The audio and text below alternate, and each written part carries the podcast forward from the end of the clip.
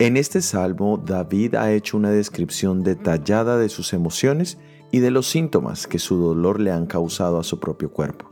La resequedad de la boca es un síntoma de que la persona está cerca de morir, y en este caso David nos dice que su lengua se pegó al paladar. Esto es una consecuencia de la resequedad bucal provocada por un estrés extremo. El Mesías llevaría la carga del pecado y él experimentaría este detalle en particular.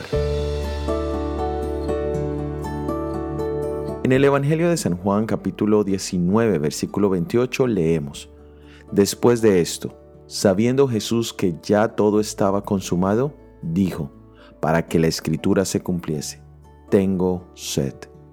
En el sacrificio de Jesús entendemos que nada menos que la muerte es la paga del pecado.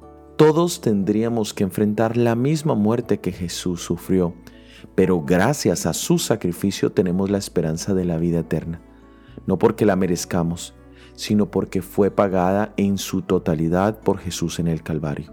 La sentencia a Adán fue dada. Polvo eres y en polvo te convertirás. Por eso Jesús en su sacrificio bajó al polvo de la tierra, como lo profetizaba el salmista. En el Antiguo Testamento encontramos cómo Dios proveyó agua para su pueblo sediento, pero en el caso de Jesús en la cruz no hubo respuesta. ¿Tienes tú sed espiritual o emocional? Jesús es el único que puede suplirla con agua de vida. Soy Óscar Oviedo y este es el devocional Jesús en 365 días.